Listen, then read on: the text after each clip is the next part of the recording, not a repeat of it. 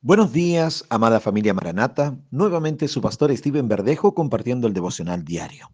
Hoy comienzo a entregar una nueva pequeña serie. Le invito a la reflexión de hoy. La bendición sacerdotal, primera parte.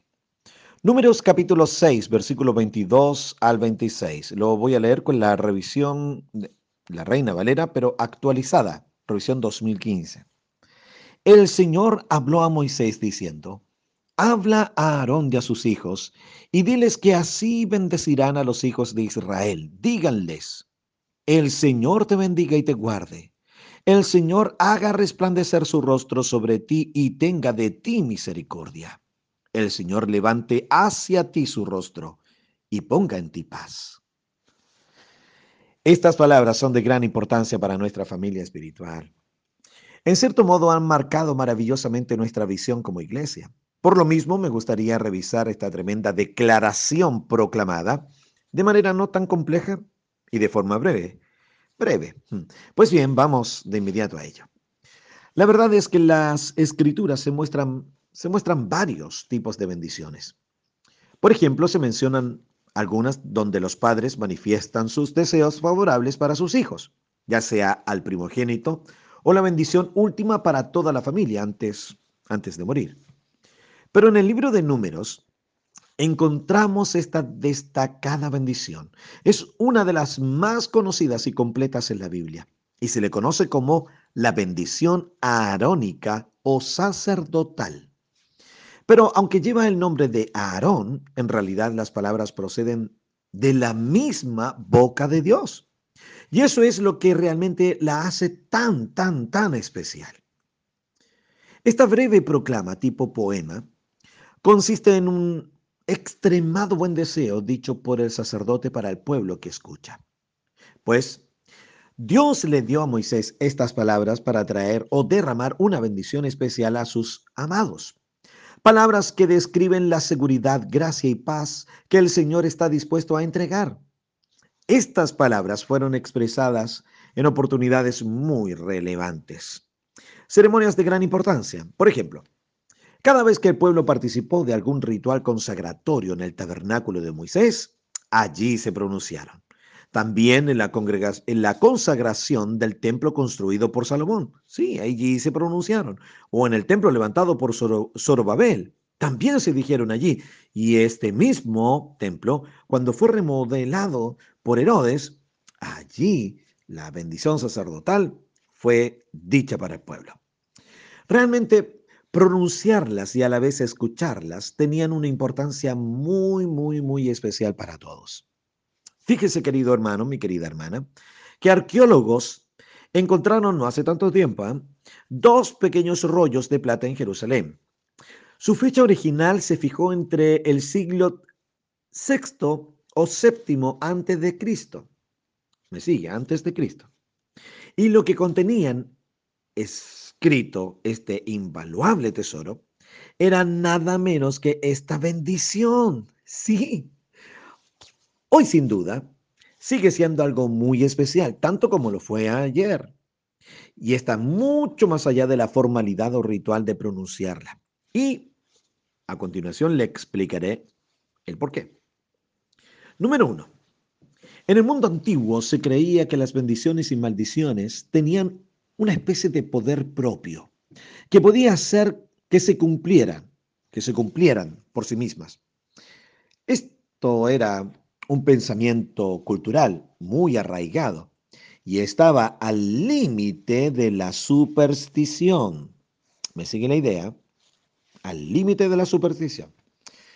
Bueno, por esto hoy debemos tener cuidado con darle autoridad por sí misma a esta u otras composiciones verbales sin comprender su sentido original. Aun cuando se encuentren en la Biblia, seamos conscientes que estas palabras no son mágicas ni tienen un poder místico en sí mismo, no, sino que su fuerza proviene de dónde? Del mismo anhelo de Dios de bendecir abundantemente a aquel que permanece en él. Recordemos que Él es la verdadera bendición.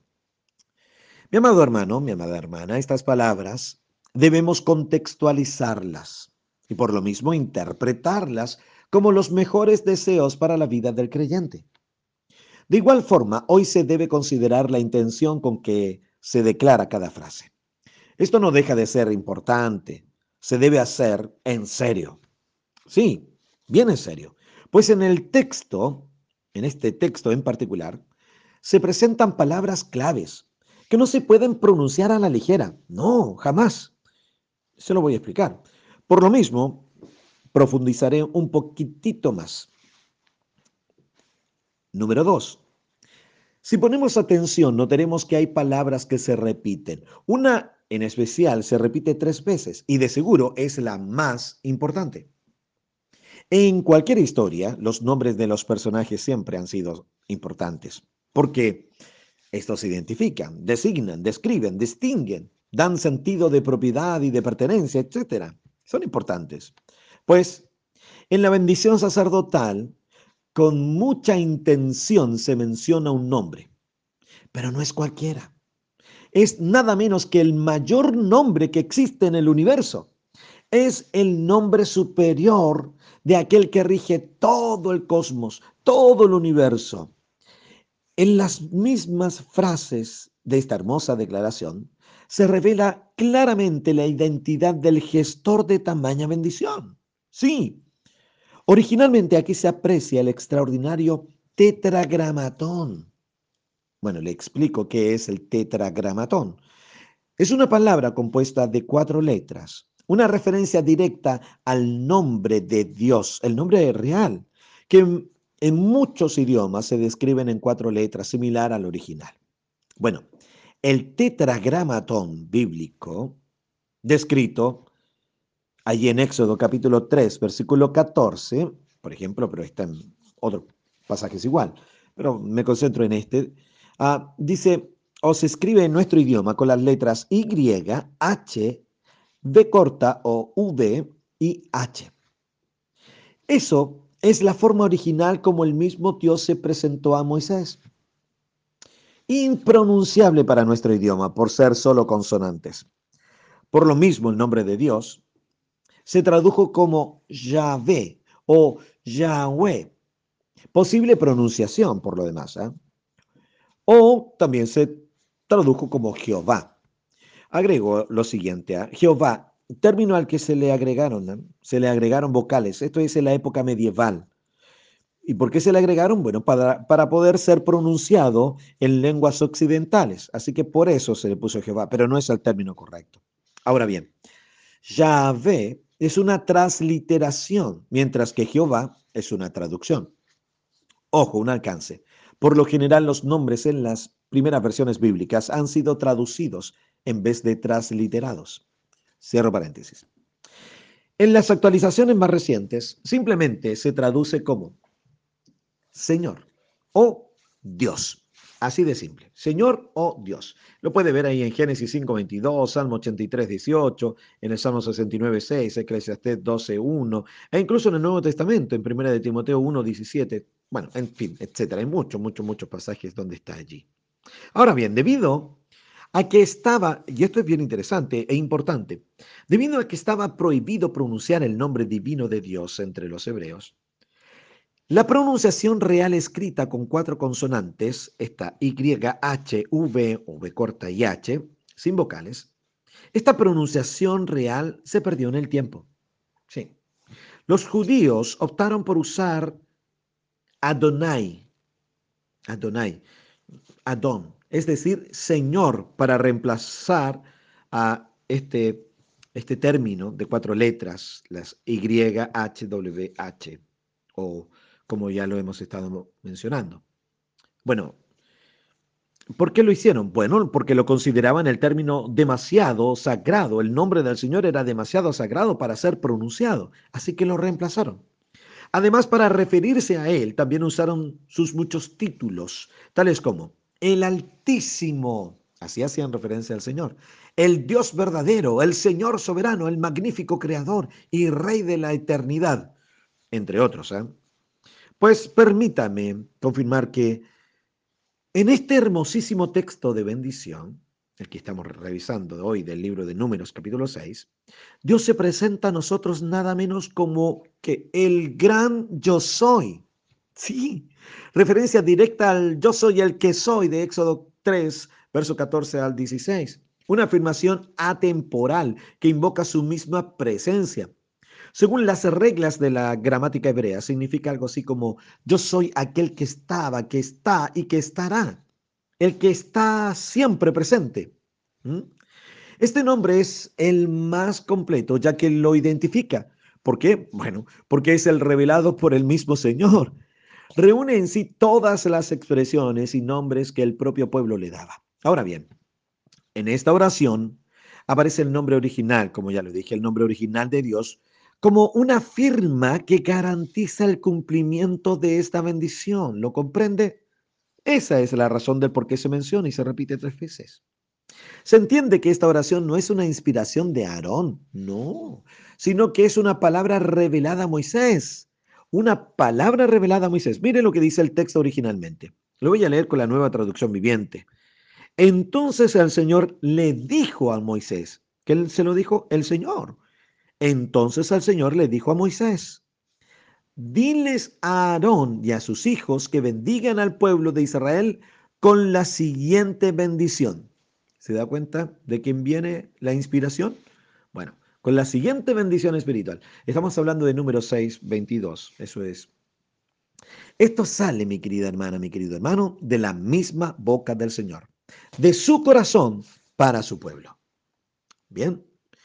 Número 13, y ya vamos hacia el final. Otra palabra que se repite en esta declaración es rostro. Y lo digo ahora para redondear un poco la enseñanza de esta jornada. Rostro se repite dos veces. Esta palabra clave implica un importante mensaje. Rostro en hebreo es panim, panim, que también significa delante de, enfrente, a la vista, encuentro, presencia. Hay quienes consideran que esta bendición se debe mantener en la exclusividad del pueblo de Israel, pero, ah, ah, ah, no. Este término en particular nos permite precisar algo bien distinto a aquella observación o aquella mm, idea. La bendición de Dios, escúchame bien mi hermano, hermana, no viene por linaje o herencia sanguínea. No, no, no, no, no. No es no es posible obtenerla por el solo derecho de ser descendiente de alguna de las doce tribus de Israel. No, eso no es así. La bendición de Dios es el resultado de habitar en su presencia. ¿Lo entendió? Es el resultado de habitar en su presencia. En este sentido, se lo da la este sentido en sí se, le, se lo da la inclusión del término rostro panim Así como el pecado suele ser la fuente de toda maldición, la bendición tiene por fuente al mismo Señor de todo, a Dios. Él es la bendición, Él la provoca, Él la, Él la trae, Él la genera. No las palabras ni las declaraciones de buenas intenciones que podamos recibir. Su presencia es lo que mayor satisfacción trae al corazón del ser humano. Finalmente, su presencia es la que, letra A, nos trae alegría. Leo el Salmo 16, Salmo 16, verso 11, dice, me has dado a conocer el camino de la vida, me llenarás de gozo en tu presencia, con placeres eternos en tu mano derecha. Amén. Su presencia es la que, B, letra B, nos da descanso.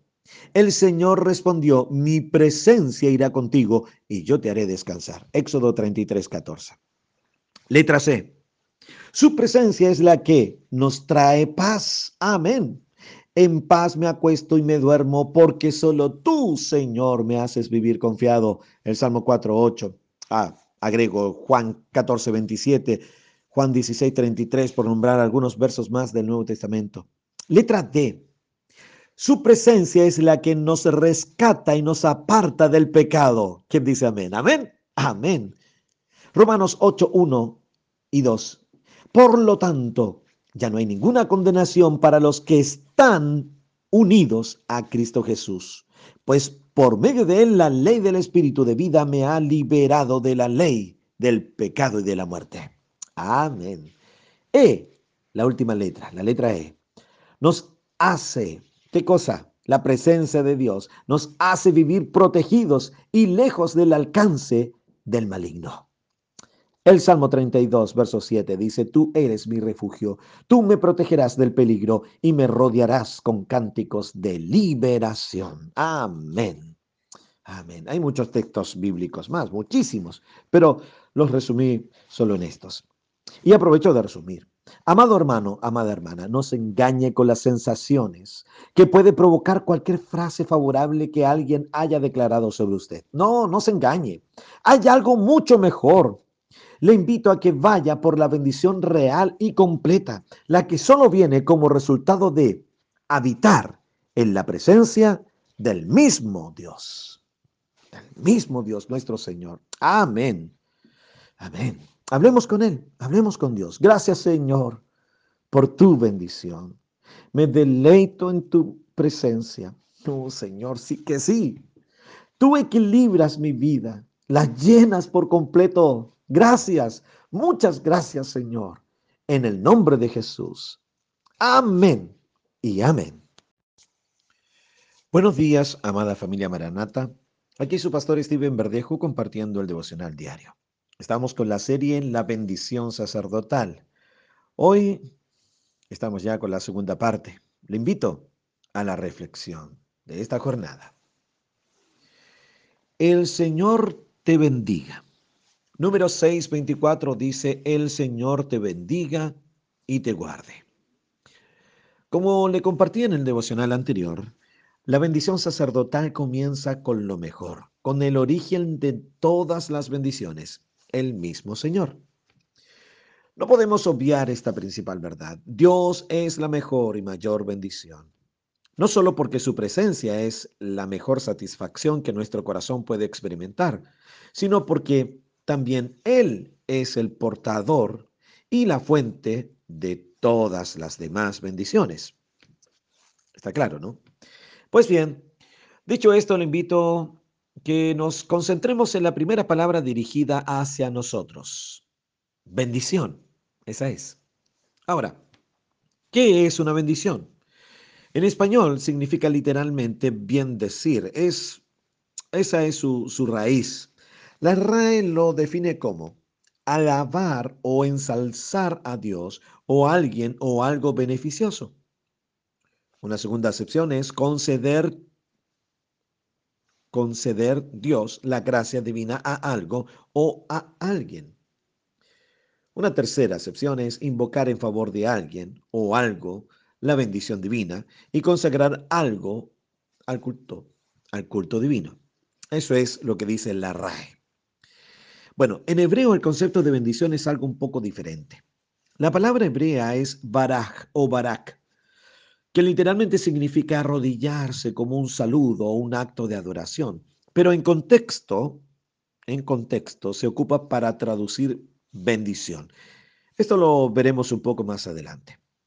Curiosamente, cuando pensamos, cuando pensamos en bendición, la mayoría de las veces los relacionamos con bienes materiales, tales como riqueza, salud, felicidad, bienestar, etc. Esto es muy propio de nuestro pensamiento terrenal.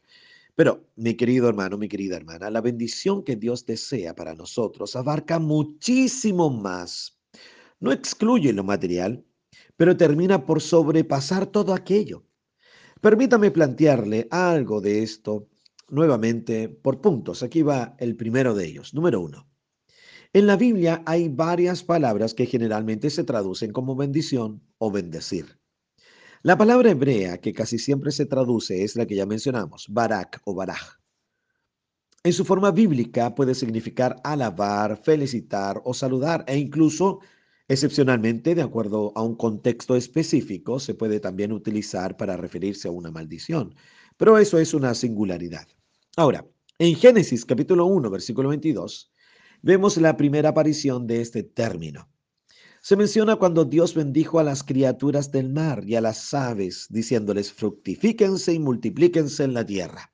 Allí aparece esta palabra.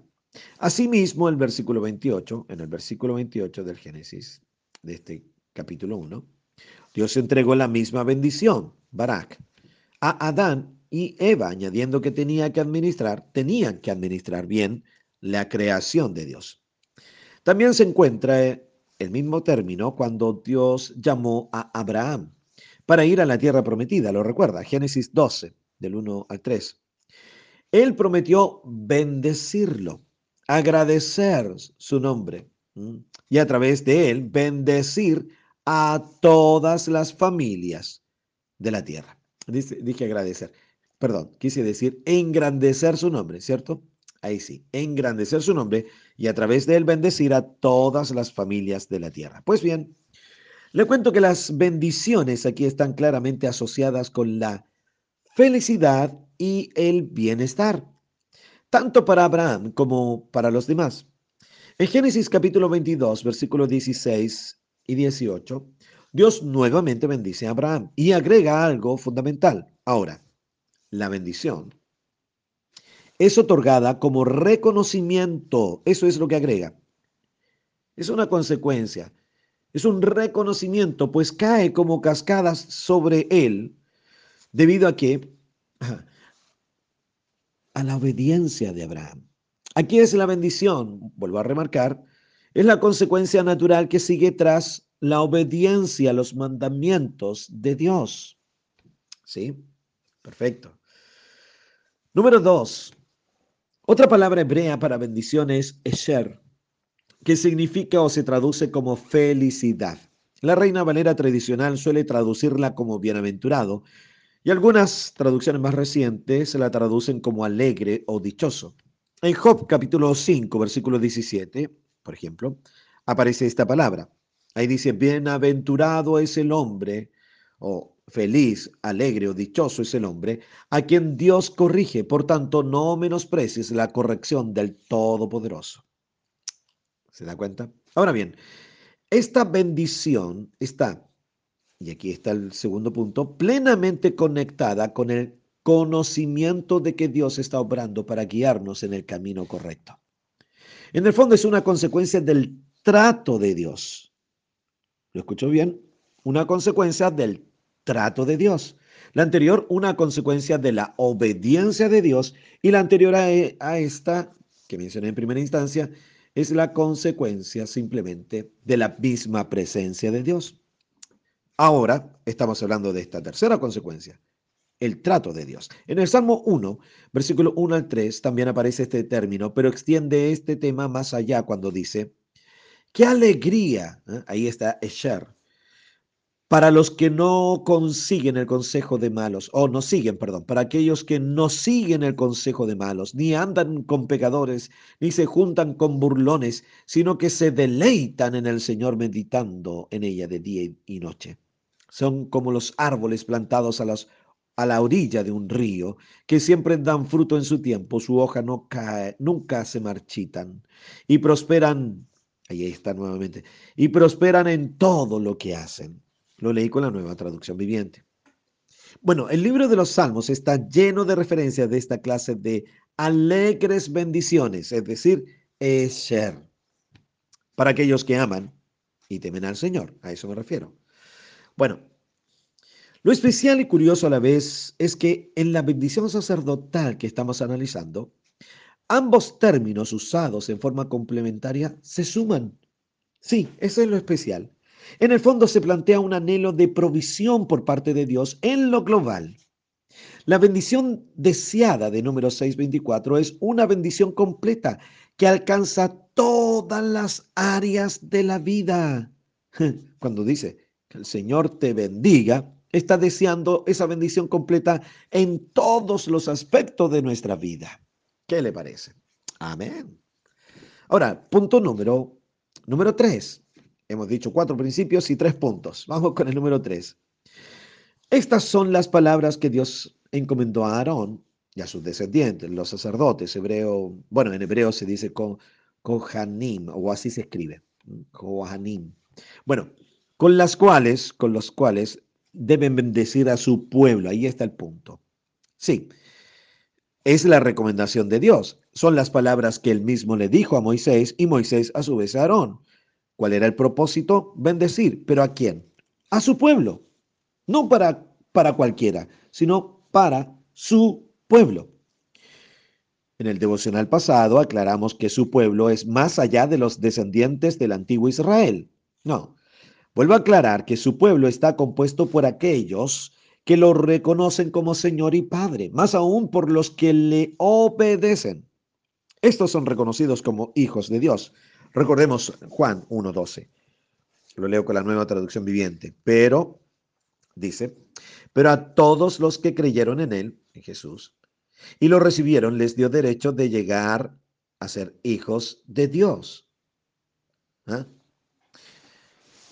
Así que usted y yo somos hijos de Dios y como, tan, como tal somos su pueblo. Así que esta bendición calza también para nosotros. Nosotros reconociendo a Jesús, pasamos de creación a ser reconocidos como hijos del Señor. Así que su bendición completa es la consecuencia de su presencia en nosotros, su pueblo, que lo tiene a Él por Señor. Bien. Cuarto, por último, en el Nuevo Testamento hay dos palabras griegas esenciales que se traducen como bendición. Macarios y eulogeo. Macarios tiene el mismo significado de felicidad que acabamos de ver. Las bienaventuranzas de Mateo capítulo 5 y Lucas 6 describen el estado feliz de aquellos que se encuentran o que encuentran su propósito y realización en Dios. ¿Sí? Como en los Salmos, la mejor vida está disponible para aquellos que aman a Dios y se sujetan a Él, ordenando sus vidas de acuerdo a su palabra. Pablo en el libro de Romanos, en el capítulo 4, versículos 6 al 8, Vincula esta dichosa bendición con aquellos a quienes se les ha perdonado sus pecados. ¿Por qué? Bueno, porque saben que la relación con Dios, gracias a Jesucristo, ha sido restaurada. Pues, por otro lado, está el otro término, eulogeo. Se centra más en las buenas palabras o en el buen informe que otros dan de alguien, el testimonio de otros sobre su vida, mi hermano, mi hermana eulogeo, el elogio de otro. ¿Se entiende, no? Y también describe aquella bendición que proclamamos sobre los alimentos. ¿ah? Ojo, allí también está. Se describe con esta palabra en griego. Bueno, Mateo 26, 26, encontramos aquello. Ah, también encontramos estos términos, ¿sabe dónde? En Efesios 1.3. Voy a leer Efesios 1.3. Toda la alabanza sea para Dios, el Padre de nuestro Señor Jesucristo, quien nos ha bendecido con toda clase de bendiciones espirituales en los lugares celestiales, porque estamos unidos a Cristo. Amén. Y también lo encontramos en 1 de Pedro capítulo 3, versículo 9. Allí hay una recomendación concreta, muy clara. Pedro dice, no paguen mal por mal. Bueno, es inspiración del Espíritu Santo quien lo dice, ¿no? No paguen mal por mal, no respondan con insultos cuando la gente los insulte. Por el contrario, y aquí ocupan la palabra, contesten con una bendición. Ahí está esa palabra, ¿no? En griego. Ah, y, ah, bueno, ah, no termina ahí el texto. ¿eh? A esto los ha llamado Dios y les, y Él les concederá su bendición. Vuelvo a usar la misma palabra. ¿Qué tal? Bueno, finalmente, resumiendo, y al unir todos estos aspectos, comprendemos que una bendición es una declaración de buena voluntad y felicidad que se proclama en favor de otra persona, así como la intención para cumplir con esas buenas palabras. En el caso de Dios, no es solo una intención, sino que es la decisión de cumplir con aquel buen deseo. Amén o no? Amén. Pues. Las declaraciones de bendición son un deseo o una declaración de su propia bondad, de la bondad de Dios. La máxima bendición que Dios nos ha dado es la nueva vida y el perdón que viene a través de la fe en su Hijo, nuestro Señor Jesucristo. Mi hermano, mi hermana, las bendiciones materiales que disfrutamos son solo temporales, pero las bendiciones espirituales disponibles para nosotros en Cristo abarcan el tiempo actual y la eternidad. Y suman las cosas materiales e inmateriales necesarias para la vida en este mundo. Por eso se lo decía al principio, abarca mucho más que solo lo material.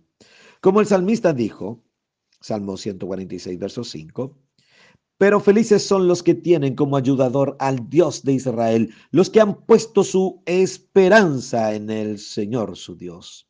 Ahí la palabra felices se aplica también y se traduce como bendecidos son los que tienen como ayudador a Dios. ¿Ah? Para terminar, recordemos que no podemos pretender obtener la bendición a costa de Dios. No, no, no. Sino que la recibimos gracias a Él. Proverbios 10, 22 dice, la bendición del Señor enriquece a una persona y Él no añade ninguna tristeza. Gloria a Dios. Recordemos que la bendición del Señor sobre una persona, un pueblo, depende de la obediencia. Estoy haciendo un resumen de lo que hemos compartido ahora. De la obediencia a Dios, de la obediencia a Él, tal como lo señala Éxodo 23, 25. Ahora, usted y yo, querido hermano, según Romanos capítulo 5, versículo, bueno, todo el capítulo 5, hemos sido justificados, dice claramente, por Jesucristo. Y esto nos permite asegurar, como lo dice Proverbios 10, versículo 6, algo muy concreto. Usted y yo estamos llenos, llenos, llenos, llenos de bendiciones dadas por el Señor. Gracias a Él. Bendito sea su nombre. Amén. Le invito a hablar con Dios. Padre eterno, muchas gracias por tu amor y porque derramas sobre mí tus muchas bendiciones. Te honro y te agradezco en el nombre de nuestro amado Señor Jesucristo. Amén y amén. Buenos días, amada familia Maranata. Aquí su pastor Steven Verdejo compartiendo el devocional diario. Estamos con la serie La bendición sacerdotal. Hoy la tercera parte. Le invito a la reflexión de hoy. El Señor te guarde. Números capítulo 6, versículo 24. Dice, el Señor te bendiga y te guarde. Qué delicia es vivir bajo la bendición divina. Esta bendición era la principal, entre otras, y en síntesis llevaba el deseo de colocar al pueblo en un estado de seguridad en Dios. Vuelvo al principio de fe principal que ya hemos aprendido. Dios es la verdadera bendición. Y al Señor le interesa bendecirnos, pues es parte de su plan. Esta bendición tan particular a su vez constituye en sí misma una promesa y recordemos que esta expresa claramente la voluntad de Dios sobre nosotros. Así que, alegrémonos en recibirla, pues la bendición de Dios es profunda, real, efectiva, que nos enriquece y santifica en todos los aspectos. Sí, así es. En lo personal, en lo personal me parece muy interesante la opinión de algunos comentaristas bíblicos que ven en las palabras de la bendición sacerdotal una sombra de la Trinidad en el Antiguo Testamento. El planteamiento es el siguiente. Lo primero, Dios Padre nos bendice y nos guarda. Segundo, Dios Hijo es el que nos mostró su rostro y tuvo misericordia de nosotros. Y tercero, Dios Espíritu Santo es el que nos llena de su paz. Hermoso planteamiento, me gusta. En general me parece muy hermosa la afirmación y completa. Por otra parte, recordemos que el poder en estas palabras es debido a su procedencia salieron del corazón del mismo Dios eterno. Número 6, verso 23. Son palabras dichas con un amor demasiado profundo para no considerarlas como con la atención que éstas merecen. Por esto, le invito ahora a revisar en esta tercera parte la siguiente frase. El Señor te guarde. Querido hermano, mi querida hermana, le cuento que no siempre somos conscientes del cuidado de Dios sobre nosotros. Por lo mismo, permítame plantearle algunas ideas básicas que se desprenden del deseo que Dios nos guarde. Número uno, son dos puntos y luego derivan en otros, pero aquí parto. Uno, el círculo o un círculo de protección. Ahí está. Guardar en hebreo es llamar. Literalmente significa poner un cerco de espina alrededor de algo para protegerlo y cuidarlo. Este significado me motiva a preguntar, ¿por qué necesitamos un cerco alrededor nuestro? Bueno, la respuesta es simple, porque hay amenazas afuera. Sí, Dios sin duda quiere darnos su bendición, pero también es su anhelo que las mantengamos. Él espera que no perdamos nada de lo que pone en nuestras manos. Como buen padre espera que nadie nos robe lo que Él ya nos regaló. Por eso pone a nuestro alrededor un cerco de protección. En el fondo, Él espera que guardemos, atesoremos y conversemos o conservemos, eso es, y conservemos sus bendiciones, de modo que luego podamos compartirlas ministerialmente con quienes nos rodean. ¿Lo comprende? Bueno, aquí entran los dones espirituales, los talentos naturales, la provisión en general.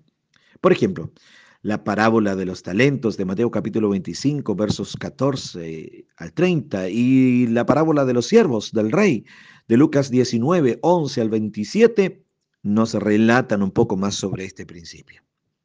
Mi amado hermano, mi amada hermana, Dios sabe, sabe de los riesgos que existen en este mundo y de ellos quiere guardarnos.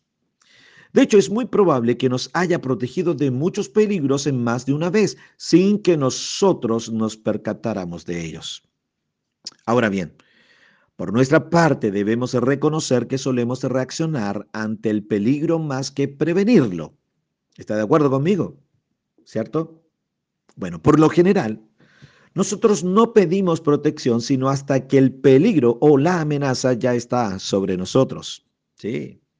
Aunque esto es posible porque Dios lo permite y en su misericordia nos tolera tal indisciplina, bueno, su deseo original siempre ha sido protegernos mucho antes que eso nos alcance. Mi hermano, mi hermana, Dios de verdad nos cuida. Sí. Permítame invitarle a leer como ejemplo lo que dice el Salmo 121, del verso 1 al 8, y entenderá cuánta protección y cuidado tiene Dios para con nosotros. En este minuto comparto solo el verso 5 de este salmo que dice, el Señor mismo te cuida, el Señor está a tu lado como tu sombra protectora. Este es uno, uno de los muchísimos pasajes de la Biblia donde el Señor asegura su cuidado a favor de sus hijos, es decir, usted y yo. Resumo este primer punto. Dios quiere poner un cerco a nuestro alrededor para defendernos de los múltiples peligros de esta vida terrenal. Dependerá de nosotros no romper este vallado. Cabe señalar que este cerco puede romperse desde adentro, es decir, al momento en que caemos en desobediencia. Allí puede romperse. Al no seguir sus mandamientos o al no considerar su consejo, mi hermana, mi hermano, nos exponemos a una derrota muy dolorosa y que siempre, por lo demás, traerá consecuencias con ella. Así que, ojo, amén, ojo con eso. Vamos al punto 2. Número 2, obedece y serás guardado. Amén. ¿Cuántos dicen amén? amén. Pues bien, el término que estamos viviendo o que estamos viendo hoy, el shamar, en hebreo, que es guardar, fíjese que es la misma palabra que también se usa para promover la obediencia. Por ejemplo, se utiliza en el llamado a guardar los mandamientos de Éxodo 26. El que dice, lo leo, textual con la nueva traducción viviente.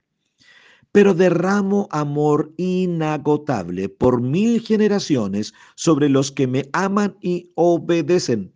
Y ahí está, en paréntesis le digo, eso es guardan Ahí está el chamar. Guardan mis mandatos. Obedecen mis mandatos. Bueno, así que, mi querida hermana, hermano, al sumar la intencionalidad y profundidad de este término, es posible asumir y a la vez deducir que cuando obedecemos a Dios, Él nos guarda de todo mal. Amén. Repito, cuando obedecemos a Dios, él nos guarda de todo mal. Amén. Ahí están los dos puntos, pero me queda más todavía por compartir. Mire, asimismo, al ser protegidos por Dios, somos automáticamente guardados por Él. guardados en Él y guardados cerca de Él. Lo repito, somos guardados por Él, guardados en Él y guardados cerca de Él. Alégrese, alégrese mi hermano, alégrese mi hermana, porque a quienes Dios guarda bien, bien, bien cubiertos están en todos los aspectos por Él. Amén. Somos guardados del mal y reservados para la dicha eterna. En Juan capítulo 17, versículo 15, encontramos a Jesús pidiéndole al Padre lo siguiente. Lo leo con la nueva traducción viviente. No te ruego que los quites del mundo, sino que los guardes del mal. ¡Wow! Esta oración intercesora es maravillosa. Potencia el cuidado del Señor manifestando en todo el Nuevo Testamento.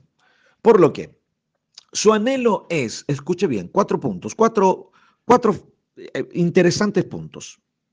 Su anhelo es protegernos, cubrirnos, defendernos y preservarnos. En las bendiciones del Nuevo Testamento, esto está muy presente. ¿Mm? Protegernos, cubrirnos, defendernos y preservarnos. Mi hermana, ¿no es motivo de alegría ello? Yo creo que sí, ¿no? Realmente es emocionante palpar conscientemente este tipo de cuidado por parte del Señor. Por último, le daré unas razones para alabar al Señor. Más razones. Ahora mismo lo puede hacer. agradecerle a Él por su cuidado. Como le dije anteriormente, el canto de David del Salmo 121 presenta al Señor como aquel que nos guarda. El Salmo dice, número uno, ni se dormirá el que te guarda. Salmos 121, verso 3. Nuestro Dios no necesita dormir. Es una forma poética de asegurarnos que Él siempre está alerta y atento a nuestro clamor. Aunque nuestros sentimientos digan lo contrario, mi hermana, hermano, Dios siempre está.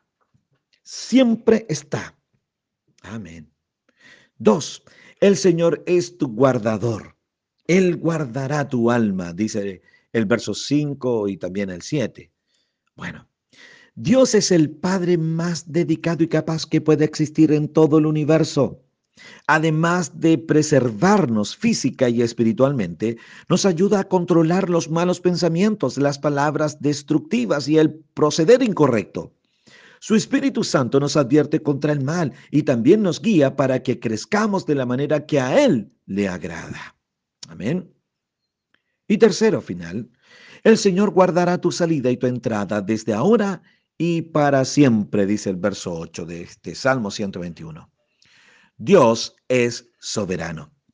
Él está con nosotros siempre protegiendo, señalando el camino y enseñándolo además nos acompaña y guía aún en las tareas pequeñas que parecen ser insignificantes. Nunca nos separamos del amor de, de Él y del cuidado precioso de nuestro Padre Celestial, tal como lo declara Pablo en Romanos. Dios, mi querido hermano, es nuestro guardador y Él cuida de nosotros mejor que cualquier madre o padre en este mundo.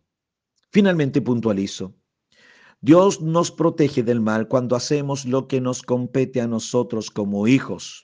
Pues lo voy a, poner con letras. A. Nos protege cuando hablamos palabras de verdad y nos alejamos de la mentira. Letra B. Cuando tratamos a nuestro prójimo con respeto, con amor, consideración y de manera sincera. Esto a la vez nos aleja de toda hipocresía y el orgullo, unas verdaderas semillas de perversidad en las relaciones interpersonales. Letra C. También Dios nos protege del mal cuando actuamos con humildad, de esta forma el orgullo queda excluido de todo fruto carnal y esto se aleja de nosotros. Y la letra D, Dios nos preserva del mal cuando mantenemos la mente enfocada en sus pensamientos, preceptos y designios. Así Él siembra en nosotros pensamientos de paz, de bien y de pureza. Mi amado hermano, mi amada hermana, le invito a disfrutar de este cuidado maravilloso de nuestro buen Padre Dios. Alégrese porque es verdad. Estamos guardados en Él. Hablemos con Dios. Gracias Señor. Gracias Señor por tu cuidado.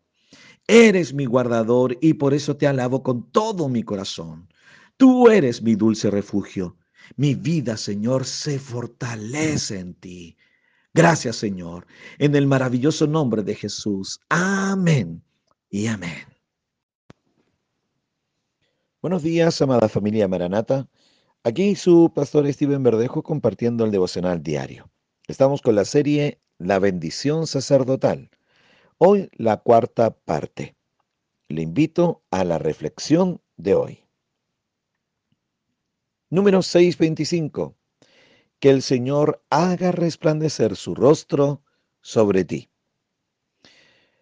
Resplandecer el rostro es una figura idiomática utilizada en hebreo. El verbo que se traduce como resplandecer es or, que literalmente significa luz, es decir, luz para alumbrar un camino oscuro. Esto significa en lenguaje bíblico que Dios tiene una actitud, una actitud de amistad, de favor y de gracia hacia cada uno de nosotros, pues Él sabe que de no alumbrarnos estaríamos ciegos en nuestro camino, probablemente llenos de cargas que nos harían perder aún más el rumbo hacia la verdadera libertad que solo existe en Él, en Dios. Pues bien, consciente de esto, Dios toma la iniciativa y acude para iluminarnos en cada momento. Tendríamos que preguntarnos entonces, ¿cómo manifiesta su luz sobre nosotros?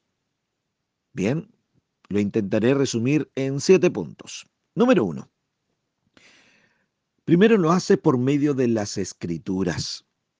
Su luz es una referencia directa a su palabra. El Salmo 119, versículo 105 señala y profundiza esta verdad. Lámpara es, usted lo recuerda, ¿cierto? Es a mis pies tu palabra y lumbrera a mi camino. Mientras que el mundo camina en tinieblas sin saber a dónde va, Dice, Proverbios 4:18, lo leo con la nueva traducción viviente, el camino de los justos es como la primera luz del amanecer que brilla cada vez más hasta que el día alcanza todo su esplendor. Mis amados hermanos, si está desorientado, me pregunto, porque es posible que usted lo esté, ¿está desorientado?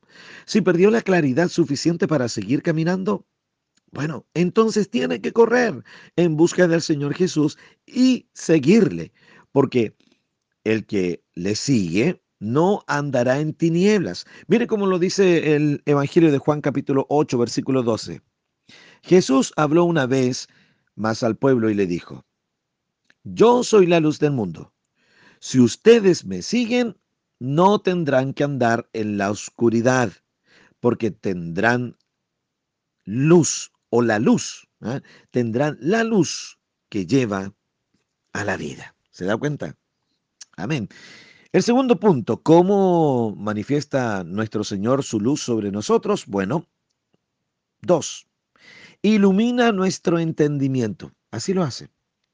Esto es sorprendente porque nos provee de una claridad para profundizar en temas escriturales que el resto de la humanidad sin Jesucristo a pesar de su capacidad intelectual y de su tecnología, no logran comprender.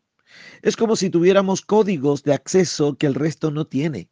Nosotros podemos acceder, a principios espirituales que otros no. Sin la presencia de Dios en sus vidas no les es posible entenderlos. Pablo lo plantea en 2 de Corintios capítulo 3 versículo 14 al 16. Lo leo con la nueva traducción viviente que dice: pero la mente de ellos se endureció y hasta el día de hoy, cada vez que se lee el antiguo pacto, el mismo velo les cubre la mente para que no puedan entender la verdad. Este velo puede quitarse solamente al creer en Cristo. Efectivamente, incluso hoy en día, cuando leen los escritos de Moisés, tienen el corazón cubierto con ese velo y no comprenden. En cambio, cuando alguien se vuelve al Señor, el velo es quitado. Allí lo expresa muy bien el apóstol Pablo, ¿no? Este texto habla de una especie de velo puesto en los corazones. Debe entenderse como una traba un impedimento, como un entenebrecimiento del entendimiento. Un velo que no puede quitar por su, por su propio esfuerzo personal. No, solo lo quita Jesucristo. Amén. Pues el punto tres, ¿cómo lo hace el Señor ¿no? para traer esta luz a nuestra vida? Bueno, ah, ilumina. ¿Qué ilumina? Nuestros pensamientos.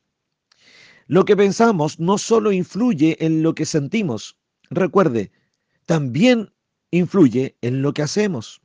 Lo repito, lo que pensamos no solo influye en lo que sentimos, sino también en lo que hacemos. Su presencia, la presencia del Señor, es vital porque nos purifica por completo. Incluye también nuestros pensamientos. Repase, por favor, léalo allí en casa, Marcos 7, 21 al 23. Y por supuesto, Filipenses 4, 8 al 9. ¿no? En esto pensad, es el desafío. Una manera de pensar sana y correctamente nos lleva a vivir de la misma manera. Como ya dijimos, la palabra de Dios ilumina, santifica y purifica mediante la obra instructora del Espíritu Santo en la vida del creyente. Amén, ¿lo cree? Amén. Permítame solo por tiempo, ¿ah? esto es una cuestión de tiempo. Permítame nombrar los restantes puntos y en otro momento los vamos a desarrollar con profundidad. ¿Les parece? Igual lo haremos en un devocional pero un poquito más adelante. El punto cuatro es, ilumina nuestro Señor nuestras emociones. ¿Sabe lo que hace? Les da el equilibrio necesario. Vea el ejemplo de nuestro Señor Jesús. Lucas capítulo 2, versículo 52. Está hablando de la etapa de niñez del Señor, pero fíjese su crecimiento sano, equilibrado en gracia para con los hombres, en gracia para con Dios. Lea por, favor también Eclesiastés capítulo 7, versículo 16 y Proverbios 30 del 8 al 9. Al 9 se dará cuenta ese perfecto y necesario equilibrio que el Señor trae a nuestra vida cuando, por supuesto, nos ilumina con su rostro. El quinto, quinto punto, ilumina nuestra conciencia, trae luz a nuestra conciencia. Sí, pues su presencia nos da conciencia de juicio y de pecado a través de su Santo Espíritu. Juan capítulo 16, versículo 8. De no estar presente el Espíritu Santo, ¿en qué minutos nosotros seríamos lo suficientemente maduros para reconocer en el pecado en el que estamos o la manera de salir de éste? Es solo gracia del Señor. El sexto punto ilumina nuestra voluntad nos hace consciente también de nuestros límites y Él pone en nuestro corazón el querer como el hacer, tal como lo describe Filipenses 2, verso 13. Y lo séptimo, ilumina el alma y todo el ser. ¿Sabe lo que hace el Señor? Pues le renueva, le refresca, le repara, nos hace nueva criatura. Por favor, ahí dos textos bíblicos para examinar. Mateo capítulo 5, versículo 16 y segunda de Corintios capítulo 5, verso 17. El Señor hace esto también. La palabra rostro en hebreo es panim, que quiere decir presencia, encuentro, delante de. El concepto resplandecer o que el Señor resplandezca sobre nuestras vidas se ve tanto en el Antiguo Testamento como también en el Nuevo. Es evidente que cuando el pueblo obedece a la voz de Dios, el Señor resplandece su rostro sobre ellos y deja caer todo tipo de bendiciones sobre sus vidas. David clama con este concepto en su pensamiento descrito en el Salmo 27, del verso 7 al 11. Le estoy dando varias citas bíblicas para que usted se dé el tiempo en el resto del día de, buscarlas, de leerlas. Su alma, allí la alma de David, pregunta. Y lo curioso es que Pregunta y él mismo se responde. Su propio corazón, guiado por Dios, responde. Revíselo, le va a edificar. Ahora, lo contrario, la palabra es, eh, él con su rostro se presenta, nos llena, pero lo contrario es esconder el rostro. Bueno, esto fue lo que Dios hizo cuando su pueblo desobedeció. Deuteronomio capítulo 31 del verso 16 al 18 lo describe. Y el Señor le advierte a Moisés con anticipación sobre la porfía e infidelidad de este pueblo, de ellos, y las consecuencias de su tosudez. Él les dice, ahí lo puede leer en todo el texto, esconderé mi rostro de ellos. Agrega ya la parte final del texto que le acabo de mencionar. Pero ciertamente esconderé mi rostro en aquel día por todo el mal que habrán hecho, pues se volverá, se volverán a otros dioses. Eso es lo, lo que se plantea allí. Bueno, Esconder el rostro es una figura explicativa de las consecuencias que vienen sobre aquel que opta por abandonar a Dios y sus preceptos. Salirse de su presencia implica apartarse de su favor y ciertamente rechazar su gracia. Oh, ojo, esto es en relación al pueblo, a nosotros, no a la persona de Jesucristo, que hay una palabra parecida, similar eh, pero eso ya es en el Nuevo Testamento y que tiene que ver con la presencia de Jesús en la cruz, ¿no? Y ahí hay otro término que tendríamos que describir en otro momento, ¿ya? Me refiero específicamente a lo del pueblo de Israel en el Antiguo Testamento. Ok, ahora, el contrario, por el contrario, que el Señor haga resplandecer su rostro sobre nosotros, sus hijos, es igual a decir que debido a la comunión con Él, su gracia y su favor está sobre aquel que lo busca. ¿Lo entendió? Lo repito. Su gracia y su favor está sobre todo aquel que lo busca. La relación con Él es real. Por lo tanto, su presencia nos acompaña y nos llena y las consecuencias de tal bendición nos alcanzan en todo momento. En cambio, cuando Dios esconde su rostro, significa que su presencia y su favor se alejan. Para que el cristiano funcione y lleve una vida en victoria es necesario buscar cada día el rostro del Señor. En su presencia, mi querida hermana, mi querido hermano, está la bendición. Otro resultado más que regularmente otros suelen apreciar es que nosotros también comenzamos, comenzamos a resplandecer. Es decir, reflejamos la luz del Señor a los demás, la luz que a nosotros nos, ilumina. Esto fue lo que sucedió a Moisés, lo recordará, Éxodo, Éxodo capítulo 34, versículo 29. Al descender del monte, Moisés no sabía lo que eh, en cierto modo le estaba ocurriendo en su piel. No, no, estaba tan consciente de, de aquello específicamente. Su rostro resplandecía por haber hablado con Dios. Él no lo asumía, pero todos los demás que lo vieron lo notaron. Mi hermana, mi hermano, nosotros también, desafiados por Jesús, somos llamados a ser luz, a reflejar el resplandor de Dios en el mundo. Mateo capítulo 5, versículo 14 y 16 lo demanda. El Señor Jesús lo demanda de nosotros. Ahora, si estamos con el Señor, obviamente esto se va a notar, pues queridos hermanos. Bueno, este concepto del rostro de Dios sobre sus hijos está reiteradamente también cantado en los salmos. Le invito a revisarlos, mencionaré algunos. El Salmo 4, versículo 6, el 67, versículo 1 al 3, el 89, del 15 al 16, el 119, versículo 135. Todos estos hablan de que el Señor haga resplandecer su rostro sobre nosotros. Finalmente, el deseo de Dios siempre fue que el pueblo lograre experimentar su bendición y su favor sobre sus vidas. El pueblo de Dios comprendía que cuando el rostro de Dios resplandeciera sobre sus vidas, ellos experimentarían todas sus bendiciones. Hay que ser sinceros y preguntarnos en el día de hoy, ¿en verdad deseamos las bendiciones de Dios? Bueno, Recuerden que estamos hablando de la bendición sacerdotal. Bueno, si esto es así, entonces habitemos en su presencia. Mi amado hermano, mi amada hermana, debe haber una firme convicción y seguridad que solo cuando el rostro del Señor resplandezca sobre nosotros, seremos restaurados. Esta era la petición que hacía en el Salmo 80, versículo 3, el cantor, el salmista decía, oh Dios, haznos volver a ti, haz que tu rostro brille sobre nosotros. Solo entonces seremos salvos.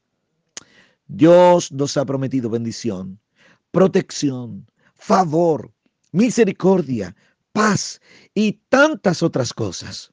No tenemos por qué vivir sin esperanzas o en un estado de frustración permanente. No, solo anhelemos y hagamos lo que nos compete para permanecer firmes en su presencia y así disfrutar de que aquel, ¿no? De aquel rostro del Señor finalmente brille sobre nuestras vidas.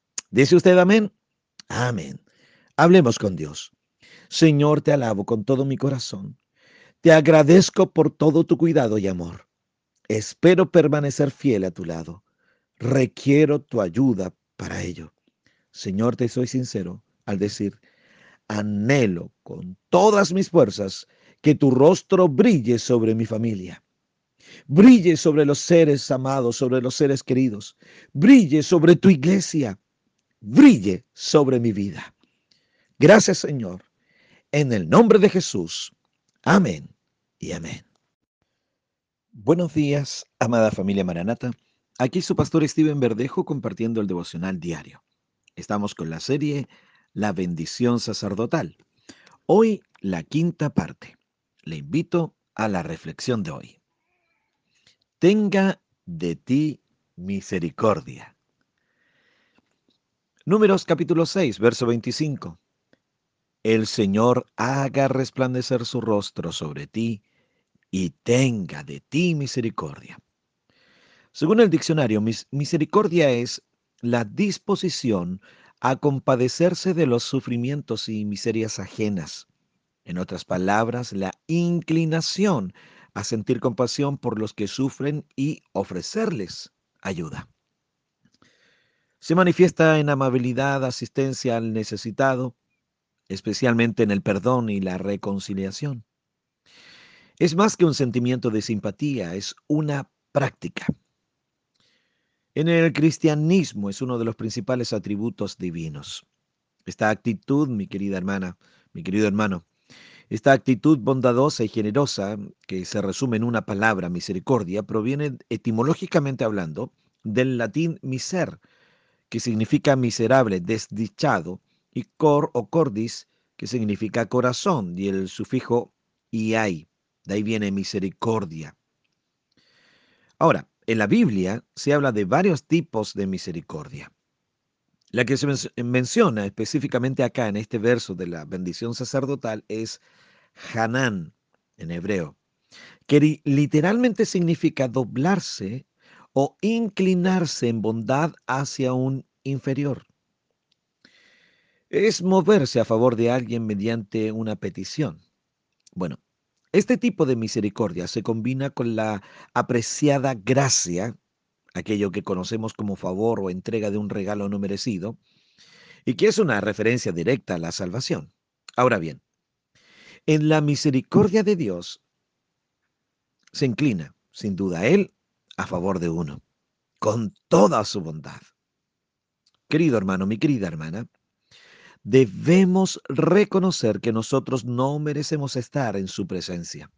Sin embargo, ese es el deseo de su corazón. Él nos creó para que vivamos en una relación permanente con Él. Recordemos que aunque hayamos pecado, Él está dispuesto a perdonarnos y limpiarnos de toda maldad para que podamos regresar a qué? Bueno, a su presencia. ¿Qué es la misericordia? Bueno, la misericordia es un atributo del carácter de Dios que se aprecia permanentemente en la manera o forma en que trata a su pueblo. Una prueba de ello es que nos acepta y nos bendice cuando merecemos realmente ser rechazados debido al pecado que a veces permitimos que nos asedie. La misericordia de Dios, hermana, hermano, nos alcanza debido a su decisión no a nuestro mérito. Por ejemplo, Dios nos bendice porque Él quiere hacerlo y no porque obedezca a nuestro deseo. En esto funciona, o digamos, de manera similar a la gracia. Dios tiene, tiene misericordia de quien Él quiere, como lo dicta Romanos capítulo 9, versículo 15 y también el 18. Dios comprende nuestras debilidades conoce nuestras dolencias y también enfermedades y ante ello decide entender, atender, ahí sí, decide atender nuestra frágil vida, extendiendo su sanidad sobre nosotros sin criticarnos, ni, eh, ni juzgarnos o pedir mérito para ello. A pesar de nuestros incumplimientos, Dios es fiel y cumple sus promesas, sus promesas a favor nuestro. Eso es solo gracia por su misericordia. No deja de ser curioso que algunos creyentes no actúen con la misma misericordia que reciben día a día, pero lo hacen así. Tristemente aún no son capaces de mostrar misericordia a otros porque no saben recibirla aún de Dios. Volvemos a recordar que no se puede regalar algo que uno no tiene, o en este caso, no es capaz de reconocer. La misericordia del Señor simplemente la debemos reconocer. Dios es conocido como un Dios de misericordia y gracia. A las personas a menudo les resulta difícil comprender la misericordia, ya que no suelen actuar con ella. Sin embargo, Dios es misericordioso y sorprendentemente hasta con los ofensores, pecadores y transgresores de la ley. Por esto, y o sea, quiero decir, pero esto no significa, ojo, que deje de ser justo. Dios es justo, pero no despiadado. Él siempre da espacio para el arrepentimiento. Esto no significa que aunque Él conoce nuestra culpabilidad, no siempre ordena eh, eh, lo que merecemos. A decir verdad, no siempre ordena el castigo merecido. Pero sigue siendo justo, pues perdona el pecado. Pero ojo, no borra sus consecuencias. Mi hermano, mi hermana, la misericordia del Señor es su amor divino en acción. Por esto Él se compadece ante las limitaciones, los sufrimientos y ante el pecador. Romanos 3:23, también el verso 24 lo puede leer. Debemos reconocer que todos somos pecadores y no cumplimos con los estándares de santidad y de justicia de Dios, pero por su misericordia y gracia, en Jesucristo hemos sido perdonados, limpiados y acercados a Dios. Todo gracias a su misericordia. Junto con la gracia, este regalo no merecido expresado, obviamente, en la salvación, se nos, se nos otorga esta misericordia, reflejo claro del amor compasivo de Dios que le lleva a amar de manera tan profunda y entrañable a personas que no son merecedoras de ello. En Lamentaciones capítulo 3, versículos 22 y 23 se nos confirma que, lo leo textual, el fiel amor del Señor nunca se acaba. Sus misericordias jamás terminan. Grande es su fidelidad. Sus misericordias son nuevas cada mañana. ¿Qué le parece hermoso, no? Amén. Glorifico el nombre del Señor por este hermoso pasaje bíblico. Lamentaciones 3, 22 y 23. Muchos se sienten culpables por haber fallado en sus vidas, por haber realizado un mal trabajo, fracasado en algún proyecto, por una mala relación con su esposa, con su esposo, con su pareja o con sus hijos. Pero en verdad, el Señor en su misericordia siempre nos da una nueva oportunidad para mejorar y volver a empezar. Cada mañana se renueva su pacto de amor sobre nosotros. Cada mañana se evidencia su compasión sobre nuestras vidas cada mañana Él permite que renazca la esperanza de que todo va a mejorar. Su misericordia se renueva y nuestra fe se renueva en ella. ¿Lo comprende? Lo repito, su misericordia se renueva y nuestra fe se renueva en ella. Mi hermano, mi hermana, vuelva a intentarlo. Insista en mejorar. No desista de su empeño por alcanzar lo que antes no le fue posible lograr. Recuerde, el error se puede corregir. Ahora, en el Señor es posible. Solo aplique sus principios, aplique sus consejos, aplique sus mandamientos y verá que su vida se ordena para su alegría y para su paz. Finalmente, sintetizo en términos espirituales legales. La misericordia y la gracia son ah, mejormente ilustradas y presentadas en la salvación, dada por nuestro Señor Jesús. Todos nosotros merecíamos el juicio y su sentencia, pero al reconocer a Jesucristo como Salvador, recibimos la misericordia de Dios, siendo librados del juicio y de su condena. En lugar de juicio recibimos por gracia la salvación, el perdón de los pecados y una abundante vida, tal como lo describe Juan capítulo 10, verso 10, que empieza aquí en la tierra, pero se prolonga en la eternidad, en el lugar más maravilloso e inimaginable que Dios preparó. Preparó para todos aquellos que le amamos, tal como lo describe Apocalipsis 21 y 22. Sinceramente creo que debido a la misericordia y gracia de Dios, nuestra respuesta debe ser caer de rodillas en adoración y en agradecimiento.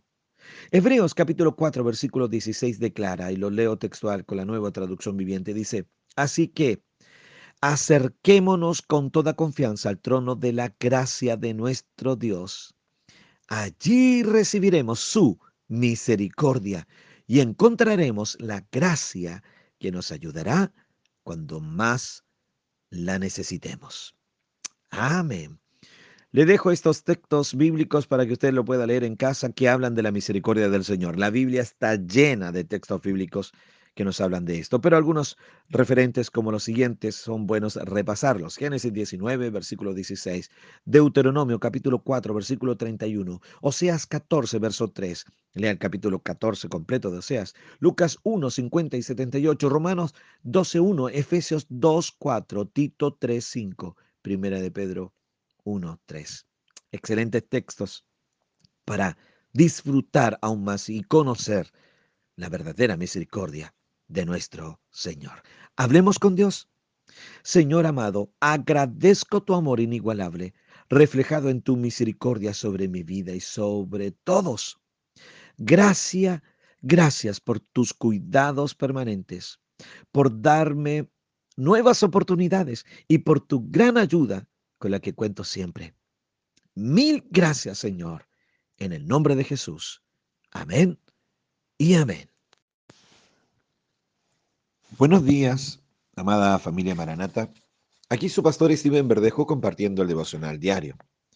Estamos con la serie La bendición sacerdotal. Hoy en la sexta parte. Le invito a la reflexión de hoy. El Señor alce sobre ti su rostro. Números capítulo 6, versículo 26 la parte A del verso dice, el Señor levante hacia ti su rostro. Ahí lo leí con la Reina Valera actualizada 2015. Recordemos que la bendición sacerdotal o arónica expresa claramente el propósito de Dios de bendecir a todo su pueblo. Según la tradición judía, esta tradición era ofrecida todos los días en el templo. Incluso más tarde se empleó como partes del, de servicio regular en la sinagoga. Eh, lea, aprovecho, lea el Salmo 67, versículo 1. Se dará cuenta de que se transforma en algo habitual. Las traducciones de la Biblia más recientes han descrito esta frase de la siguiente manera. Que el Señor te muestre su favor. Sí, que el Señor te muestre su favor. Y sobre esto hay mucho que señalar. Porque, ¿cuál es el favor de Dios? Bueno, la palabra hebrea para favor es sod. Y aunque tiene diferentes significados, de igual forma, todos suelen ser similares. Su significado está relacionado directamente con la cercanía o confianza de amigos, con una gran amistad. En Job, capítulo 29, versículo 2 al 5, allí se ocupa Job eh, para demostrar esta palabra, eh, para demostrar el nivel de relación que tuvo alguna vez Job con el Señor. Era como si el Señor estuviera sentado, como se acostumbraba en aquellos tiempos, y compartieran con libertades sin secretos, con plena confianza, y Job sin problema, problema alguno oyera sus consejos. El concepto es mantener una relación íntima entre ellos. Bueno, es la misma palabra usada en el Salmo 55, versículo 14, que dice, ¿Cuánto compañerismo disfrutábamos cuando caminábamos juntos hacia la casa de Dios? Ah, ese cuánto compañerismo, lo estoy leyendo con la nueva traducción viviente, hace referencia a esta palabra, a este sentido de favor de Dios. Cuánto compañerismo, cuánta cercanía. En el fondo es comparable con el concepto de caminar con Dios o que Dios esté respaldando a sus hijos o siervos en particular, tal como se describe en los casos de Enoch, ahí en Génesis capítulo 5, 22 y 24, Noé, en Génesis 6, 9, se dice que caminó con Dios, Abraham, Génesis 17, 1, también el capítulo 24, verso 20, o que respaldó o estuvo con José, también en Génesis 39, capítulo 2, verso 21. Eh, bueno, también se habla de, de Abraham e Isaac en Génesis 48, 15, que caminó o que ellos anduvieron con el Señor. Con David en primera de, Samuel 18, 14 y incluso también con Daniel, Daniel 1, 9. Bueno, hay muchos más ejemplos, pero esa es la idea de que estuvo ah, en compañerismo con, con el Señor, o que caminaron con Dios, o que Dios los respaldó.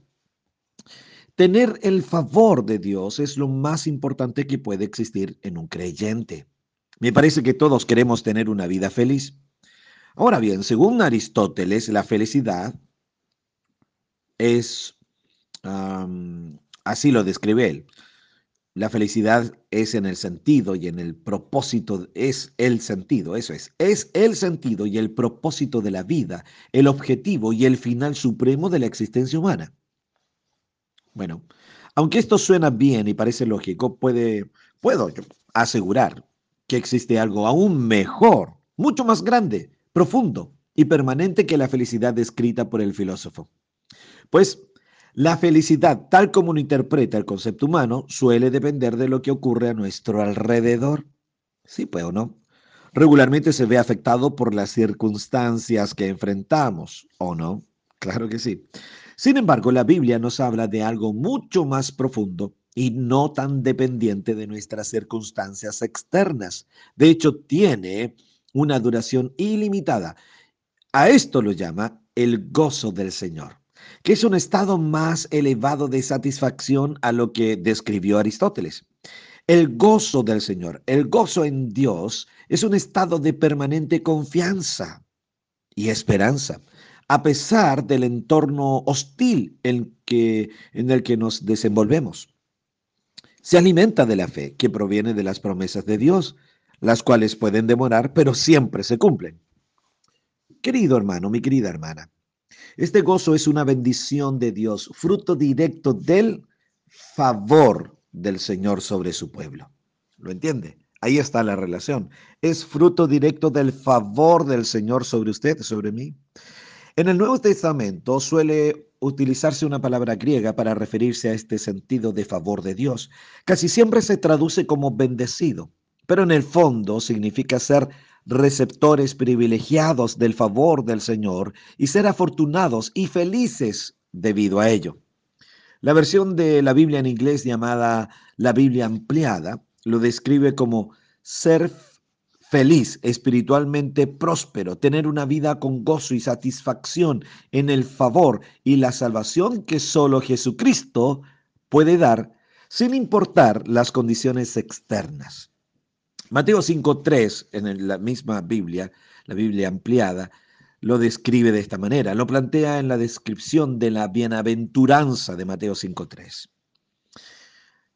Ahora bien, la expresión alzar el rostro la que estamos haciendo referencia hoy, se aplica desde siglos a alguien que va a pedir un favor. Por ejemplo, en el tiempo de los reyes existía un protocolo que se perpetuó en el tiempo. Cuando un súbdito se presentaba ante el rey, lo hacía con los ojos bajos, pues era una señal de humildad. Pero cuando el rey atendía su causa y concedía su petición, el súbdito podía levantar su vista y agradecer al rey su respuesta. Sabiendo esto, Puede extrañarnos que esta expresión pueda aplicarse al Señor, aunque Él es el Rey de Reyes. Esta bendición fue dicha antes de las épocas de los reyes de Israel. Sin embargo, hay en esta frase singular, curiosamente implícito, algo de esta intención protocolar.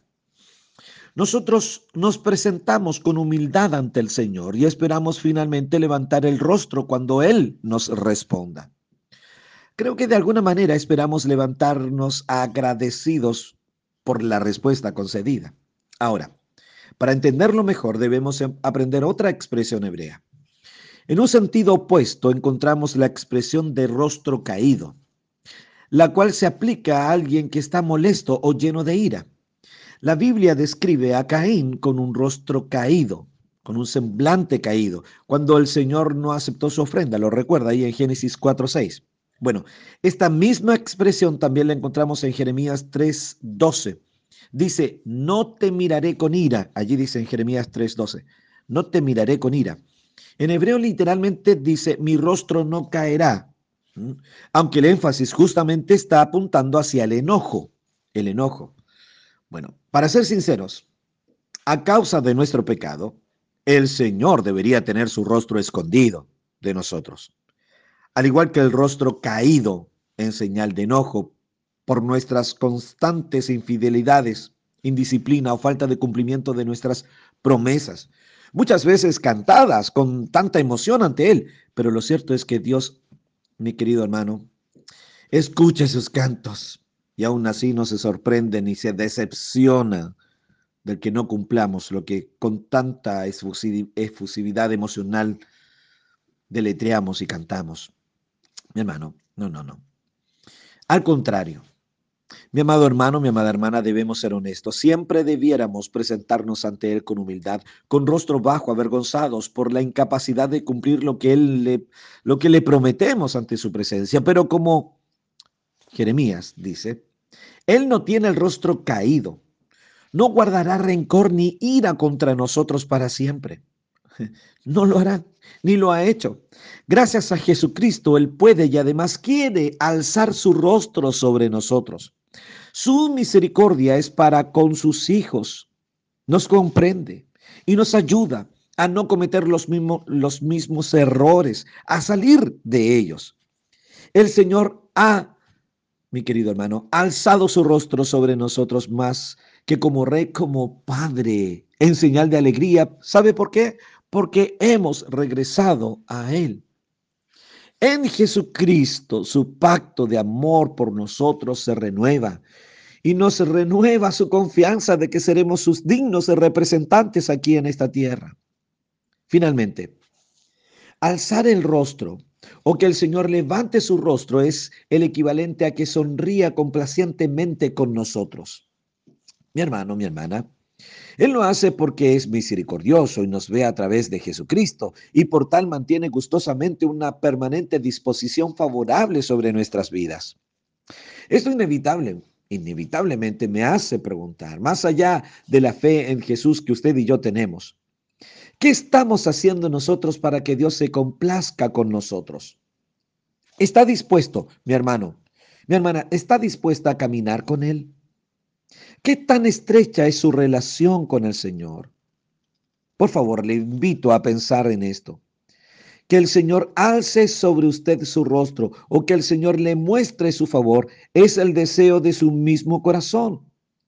En esta expresión, Dios mismo nos está ofreciendo, ¿sabe qué? Su amistad. Esa es la verdad. Él nos está ofreciendo su amistad. Esa es su intención. Quiere que usted prospere a su lado. Quiere que yo prospere a su lado. Le pregunto, usted, querida hermana, mi querido hermano, ¿usted quiere hacerlo? ¿Quiere prosperar al lado del Señor? ¿Dice amén a esto? Amén. Amén. Entonces, vamos ante su presencia. Le invito a que oremos ahora, con, juntos oremos a nuestro Señor. Oh Señor eterno, tú mereces toda la alabanza y gloria por siempre. Mi corazón está agradecido por tu gran deseo de que estemos siempre contigo. Sé que en ti está mi tranquilidad, mi gozo y mi paz. ¿Cómo apartarme de ti? Si tú eres mi bendición, Señor, alza sobre mí, sobre mi vida tu rostro. Alza sobre mi familia tu rostro. Alza sobre tu iglesia tu rostro, oh amado Señor. Tu presencia sobre nosotros no tiene comparación. Gracias, Señor, por tu amistad. Gracias, Señor, por tu amistad, por tu amor. Muchas gracias, Señor. En el nombre de Jesús. Amén y amén. Buenos días, amada familia Maranata. Aquí su pastor Steven Verdejo compartiendo el devocional diario. Estamos con la serie La bendición sacerdotal, lo pendiente y final. La séptima parte, la parte final. Le invito a la reflexión de esta jornada. Números capítulo 6, versículo 27 dice, Cada vez que Aarón y sus hijos bendigan al pueblo de Israel en mi nombre, yo los bendeciré. Haré un comentario especial de Primera de Reyes, capítulo 3, versículo 3 al 28. Amén. Pues, bien, la mayoría de las veces se nos olvida lo importante que es una bendición. La bendición de Dios trae a nuestras vidas su misericordia, su favor, su gracia, su paz y su gozo. Recordemos que la Biblia posee y nos habla de más de dos mil promesas para cada uno de nosotros y bendecir nuestra vida es una de ellas. Ahora bien, para alcanzar bendición de parte de Dios, debemos considerar a lo menos lo siguiente. A. Reconocer la necesidad de la presencia de Dios. B. Reconocer su autoridad absoluta. C. Fortalecer la fe por medio del buen conocimiento de las promesas del Señor. D. Tener a Dios por prioridad, disponiéndonos completamente para Él. Y E. Obediencia total e incondicional al Señor sin poner límites a su enseñanza, corrección y accionar. Amén. Amén. No podemos pretender el favor de Dios si no lo buscamos con la intensidad necesaria. Para entender ello, permítame citar otro pasaje bíblico donde vamos, eh, vemos a Salomón en su primera etapa, con un verdadero corazón entregado sin cuestionamiento a Dios. Por ende, era obvia la consecuencia de su entrega. Bendición. Primera de Reyes, capítulo 3, versos 3 al 15 o al 28 realmente, vamos a revisar. La primera parte, Primera de Reyes 3.3 dice, Salomón amaba al Señor y caminaba en los estatutos de su padre David, solo que sacrificaba y quemaba incienso en los lugares altos. Aquí podemos ver una primera condición. Número uno, mi hermano, mi hermano, amaba Salomón a Dios. Salomón amaba al Señor. El primer paso para ser bendecido es amarlo, amar al Señor. Vuelvo a repetir, el primer paso para ser bendecido por Dios es procurar estar cerca de Él. Como ya lo hemos dicho, la verdadera bendición es Él mismo. Mientras más cerca de Él estemos, más tomaremos de su hermosa presencia, lo cual es fuente de toda bendición. Al igual que Salomón, debemos amar a Dios con todo nuestro corazón, con toda nuestra alma y mente. Mateo capítulo 22, 36 lo remarca. Así también amarlo con pensamientos y con acciones concretas debemos demostrarlo. Después de todo, ah, después quiero decir, todo viene como consecuencia natural de ello.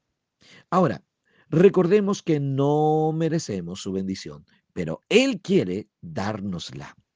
Por eso, debemos tener absolutamente claro que nuestro amor debe ser por quien es Dios y no por lo que podemos recibir a cambio de Él.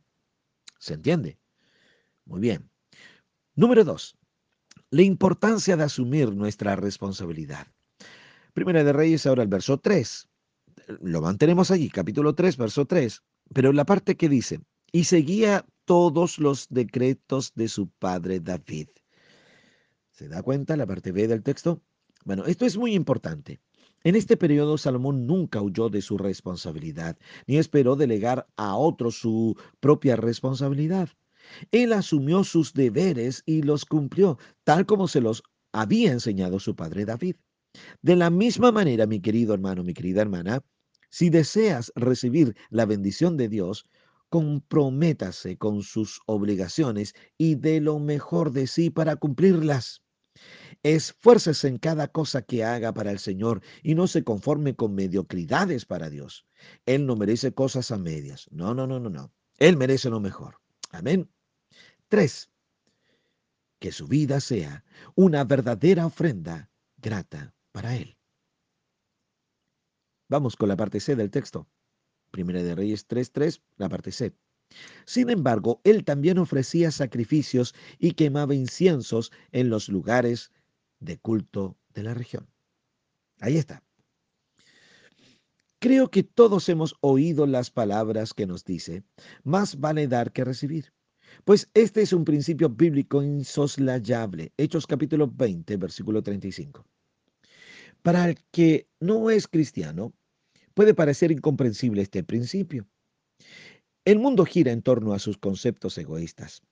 El tener que dar para recibir ya suena extraño, pero más aún cuando la postura es dar sin esperar nada a cambio. Eso parece muy extremo. Pero así es como funciona el reino de Dios.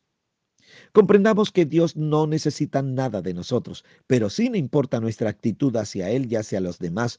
De alguna forma, esta descubre nuestro corazón, demuestra quiénes somos. Recordemos que solo Él conoce las verdaderas intenciones del corazón y sabe perfectamente si nuestras ofrendas y sacrificios son con el único propósito de recibir algo a cambio, o si lo hacemos porque realmente nuestro interés es de honrarlo. Honrarlo. Esto no necesariamente se restringe al dinero bienes materiales, no, sino que se proyecta a la totalidad de nuestra vida. Esta debe ser, nuestra vida debe ser una ofrenda agradable ante Dios. Número cuatro, Dios no está a nuestra disposición, como algunos dicen. Permítame eh, mantenerme en el capítulo 3, pero avanzar al verso 5. Este nos dice lo siguiente. Esa noche el Señor se le apareció a Salomón en un sueño y, Dios le dijo, ¿qué es lo que quieres? Oh, perdón, ¿qué es lo que quieres? Ahí lo decimos mejor. Pídeme y yo te lo daré. ¿Te das cuenta, mi querido hermano? Hay quienes han manipulado las enseñanzas bíblicas, han puesto osadamente a Dios y sus promesas como siervo a nuestros deseos y caprichos. Sí, Dios está muy lejos de querer complacer todos nuestros deseos y caprichos. Muchas personas creen que Dios debe estar a su entera disposición y sin asumir el costo erróneamente, lo tratan como el genio de la lámpara mágica o lo tratan como un incomprensible, con un incomprensible descaro como si fuera un esclavo. Uy, vaya, si Dios no los consume en el acto es porque es misericordioso Amados hermanos, entendamos, si bien Jesús vino a servir, fue para darnos ejemplo, pero Él hoy es el Señor, no nuestro siervo. No nos confundamos, debemos ubicarnos. La historia dice que Dios vio el amor, comportamiento y ofrendas de Salomón y que después fue Él quien se acercó para preguntarle lo que quería. Lo que agradó a Dios es que Salomón lo, no, no lo amaba por, porque esperaba algo a cambio, sino que lo hacía de todo corazón y con honestidad. Recuerde que Él conoce todas nuestras intenciones. La buena disposición de Salomón se vio reflejada al momento de hacer su pedido, pues lo que pidió no fue algo para sí mismo, sino para los demás. Y esto nos lleva al siguiente punto, número 5. No al egoísmo. El texto bíblico dice, ahora pues, Señor mi Dios, tú me has hecho rey en lugar de mi padre David, pero soy como un niño pequeño que no sabe por dónde ir. Sin embargo, aquí estoy en medio de tu pueblo escogido, una nación tan grande y numerosa que no se puede contar. Dame un corazón comprensivo para que pueda gobernar bien a tu pueblo y sepa la diferencia entre el bien y el mal, pues ¿Quién puede gobernar por su propia cuenta a este gran pueblo tuyo? Es Primera de Reyes, capítulo 3, versos 7 a 9. También con la nueva traducción viviente lo leí. Noten la respuesta de Salomón, tres cosas muy puntuales e importantes. Número uno, o letra A, admite sus carencias. B, reconoce que lo que tiene no es suyo, sino de Dios. Y C, asume humildemente su incapacidad para guiar al pueblo con sus propias fuerzas, por lo que pide sabiduría para hacer lo requerido por Dios. Hubiera sido fácil para Salomón pedir cosas que le favorecieran personalmente, pero en lugar de eso, él pidió algo que lo ayudara a administrar bien la responsabilidad que tenía. Su intención no era enriquecerse ni hacerse famoso, sino hacer bien una labor que ya le había sido encomendada. Amén. En los versículos posteriores, Dios le concede no solo su petición, sino que también añade más de lo que él pidió. Cuando Dios da, cubre nuestras necesidades, pero sorprendentemente añade más de lo que imaginamos. Por eso vamos al punto 6. Procuremos ser bendición a otros. El verso 28 del capítulo 3 de Primera de Reyes dice, Cuando el pueblo se enteró de la decisión que había tomado el rey, todos en Israel quedaron admirados porque reconocieron la sabiduría que Dios le había dado para impartir justicia. Ah, mi hermana, mi hermano, cuando nos disponemos a usar los dones dados por Dios para la edificación de otros, inevitablemente somos enormemente edificados nosotros. El pedido de Salomón no fue egoísta y los demás lo comprobaron. Todos fueron testigos del respaldo de Dios para el reinado y la propia vida de Salomón. Las bendiciones de Dios no son para guardarlas, sino para usarlas como ayuda para los que nos rodean. Amén. Amén. Y esto me lleva al punto final, número 7. Al Señor le agradó que Salomón pidiera sabiduría. Así que le respondió. Leo del verso 10 al 14 del capítulo 3 de Primera de Reyes. Como pediste sabiduría para gobernar a mi pueblo con justicia, y no has pedido una larga vida, ni riqueza, ni la muerte de tus enemigos, te concederé lo que me has pedido. Te daré un corazón sabio y comprensivo, como nadie nunca ha tenido ni jamás tendrá. Además te daré lo que no me pediste, riqueza y fama. Ningún otro rey del mundo se comparará a ti por el resto de tu vida. Y si tú me sigues y obedeces mis decretos, ah, mis decretos y mis mandatos, como lo hizo tu padre David, también te daré una larga vida. ¿Se da cuenta? Salomón tuvo la intención y motivación correcta ante Dios. En el fondo estaba sintonizados, sintonizado, eso es, sintonizado con Él.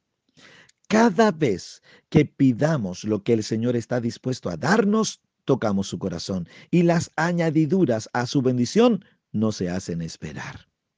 Dios es bueno y en gran manera. Y recordemos que Él siempre está dispuesto a darnos su completa cobertura. Finalmente, mi amado hermano, mi amada hermana, nada puede limitar el bien que Dios quiere hacer sobre nuestra vida, salvo nuestra propia decisión de apartarnos de Él. Dejar su consejo de lado es menospreciar su voluntad y con ello firmar un acuerdo para alejar su bendición de nosotros. Por el contrario, anhelar y buscar su presencia es aceptar sus preceptos experimentarlos en el día a día, ay, mi querida hermana, traen su gran bendición sobre toda nuestra vida. Bendito sea su nombre. Amén. Hablemos con Dios. Padre eterno, solo permíteme agradecerte por tu gran interés de traer el bien sobre mi vida. Sé que tus decretos traen el bienestar que tanto requiero. Por eso espero cumplir con cada uno de ellos. Me someto con alegría a tu voluntad y agradezco tu ayuda para cumplir con ello. Muchas gracias, Señor. En el nombre de Jesús. Amén y amén.